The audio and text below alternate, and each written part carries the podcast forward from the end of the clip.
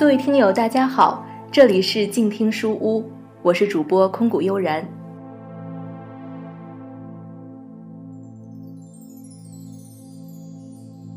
从本期的节目开始呢，我们将和您来分享由广西师大出版社出版的新书《车轮上的瓦尔登湖》。这本书说它是一部励志作品，不如说它是一个真实的故事。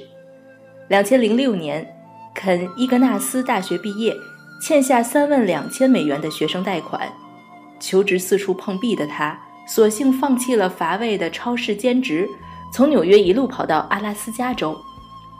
他一边体验新奇而极具挑战性的荒野生活，一边通过各种兼职。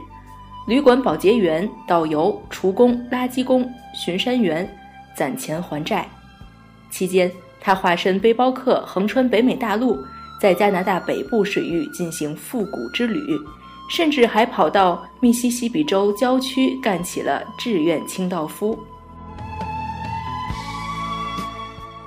比茨帕克书评说道：“每个学生、公务员都应该看看这本书。”那么，从本期的节目开始，就让我和您一起走进车轮上的瓦尔登湖。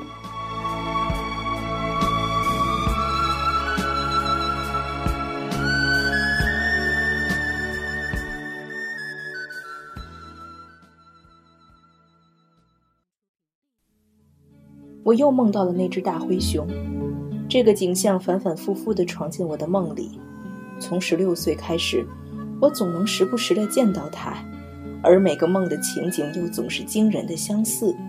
我家往南半英里的郊外有一片新建的住宅区，我在那儿撞见了一只大灰熊，它正在一户人家的草坪上觅食。我一出现，它就猛地挺起魁梧的身躯，双脚直立，居高临下地盯着我。它皮粗肉厚，浑身都是金棕色的蓬毛。活像一座高塔杵在我的眼前，我呢，吓得目瞪口呆，僵着半个身子，却怎么也移不开眼，心里又惊又畏，还涌起了一股兴奋劲儿。这就是我常做的梦，梦过之后，我总会半睡半醒，常常分不清那究竟是幻想，还是我落在记忆深处的经历。要不怎么会那么真切？我总想说服自己真见过那头熊。但理智立刻反驳道：“不可能。首先，纽约西部的郊区根本没有大灰熊；其次，在我二十一年的人生中，从没经历过一星半点儿跟有趣沾边的事儿，更别说遇见熊这么刺激的了。这年我升入大学四年级了，学校在水牛城，打工的地方在不远的尼亚加拉瀑布城。”那儿有家很大的家得宝家居建材超市，每到星期一、二、三、四、五的晚上和双休日的上午，我都得扎着超市的橙色围裙，在偌大的停车场里一一找回四处散乱的购物车，推到路旁，把它们一沓一沓地扣成串儿，用钩锁拴好，推回超市的门厅。车少的时候，我得进超市打下手。比如码放木材，把空纸箱逐个抻平，一一叠好；又比如整理货架、倒垃圾，随时给顾客搭把手，把一块块石膏板、一袋袋水泥搬到他们的车上。我是超市的推车小工，哪里需要哪里搬。对普通大学生来说，在超市推车绝对不算最糟糕的兼职。要我说。我比上不足，比下有余。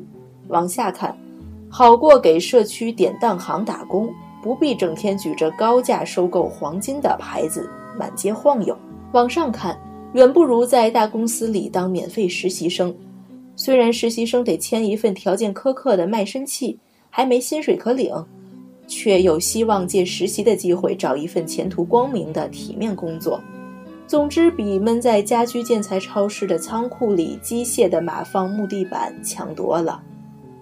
每周我都得在家得宝超市干三十多个小时，收入不高，所以我比普通大学生更省吃俭用。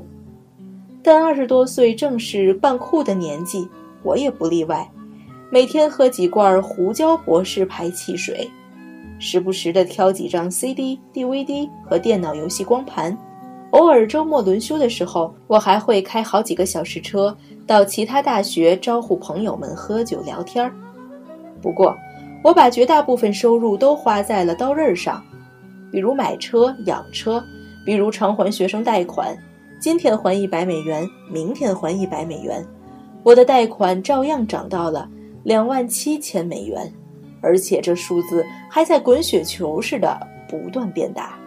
眼下我还供得起车子，但贷款的速度却比蜗牛爬还慢。说实话，那点钱根本就是杯水车薪，就像有心祭神却只能供奉一只瘦骨如柴、可怜兮兮的小羊羔，让祭祀的人不禁担心会不会遭到反噬。这笔债就像一只拦路虎。我担心自己每天从牙缝里挤出的钱，非但不能让他解馋，反而会惹怒他，刺激他变本加厉。这不，我眼睁睁看赤字越来越大，却只能干着急，利滚利，月月翻。当初还能接受的债务，转眼间变成了高的仿佛不可逾越的喜马拉雅山。在他面前，我就是一只渺小、孱弱。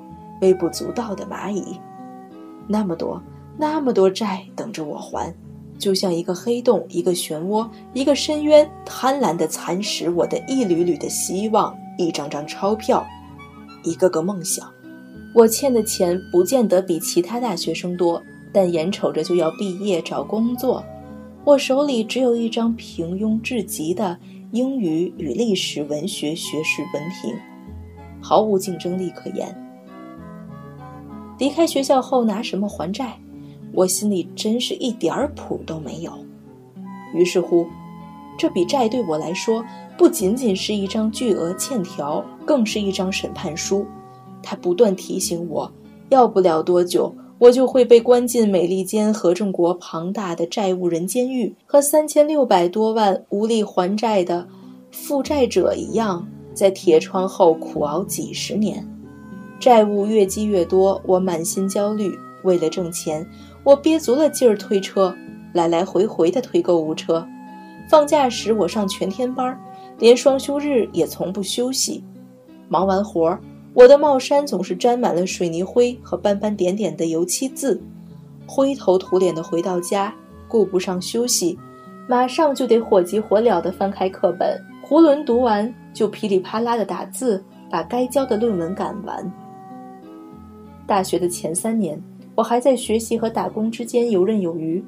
升入大四后，毕业的日子一天天逼近，我终于尝到了自己种下的苦果。一周接着一周，我的时间大把大把的耗在了讨厌的地方——超市。每个月的工作例会都要重复上个月说过的那套老话，还要我们拍着手喊“加德宝”，真是烦透了。我也恨死了被压在食物链最底端的待遇，因为地位尴尬，连收银主管都能随心所欲地指使我干脏活儿。要保证大型连锁超市的顺畅运转，这些活儿总得有人干。有鸽子误入木材区死了，要我去清理尸体；洗手间里脏水溢的到处都是，要我去拖干净；水泥带破损了，粉末漏的到处都是，又要找我。别以为打扫水泥袋是件容易的事儿，我的眼睛总会被四处飞散的粉末刺得又干又痛，鼻子里也灌满了灰。但最最难熬的要数圣诞长假。如果我没记差，加德堡的圣诞节特卖期在劳工节，九月的第一个星期一，过后几天就会拉开帷幕。短短一个钟头，格洛丽亚。伊斯特芬唱的《圣诞之歌》已经是第三次响起了，我听得麻木的脑瓜子居然生出了可怕的幻想。我一把抡起锤子，把收银机上滴溜直转的玩具火车砸飞。还有更刺激的呢，在歌声的伴奏下，我拉下乌船那垂下的旧电线，吊死在超市里以示抗争。如果能臊得超市的头头们改掉疯狂放圣诞歌的习惯。我在咽气前一定会深感安慰，毕竟在生命的最后一刻，我还为人类争回了清净。我在学校和超市之间来回奔波，一边打长工，一边应付各色论文和考试，学习的时间少得可怜，根本没法仔细琢磨，更别提好好休息了。睡觉都成了奢侈品。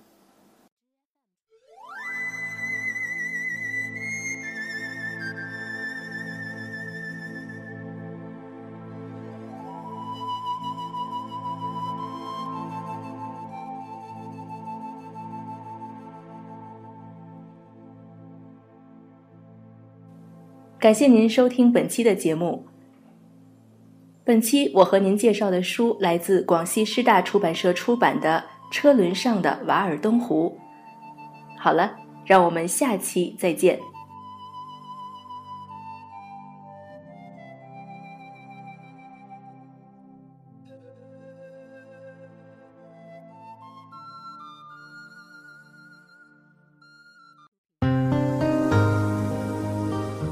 本节目由静听有声工作室荣誉出品，安静聆听，让心宁静，静听有声，聆听内心的声音。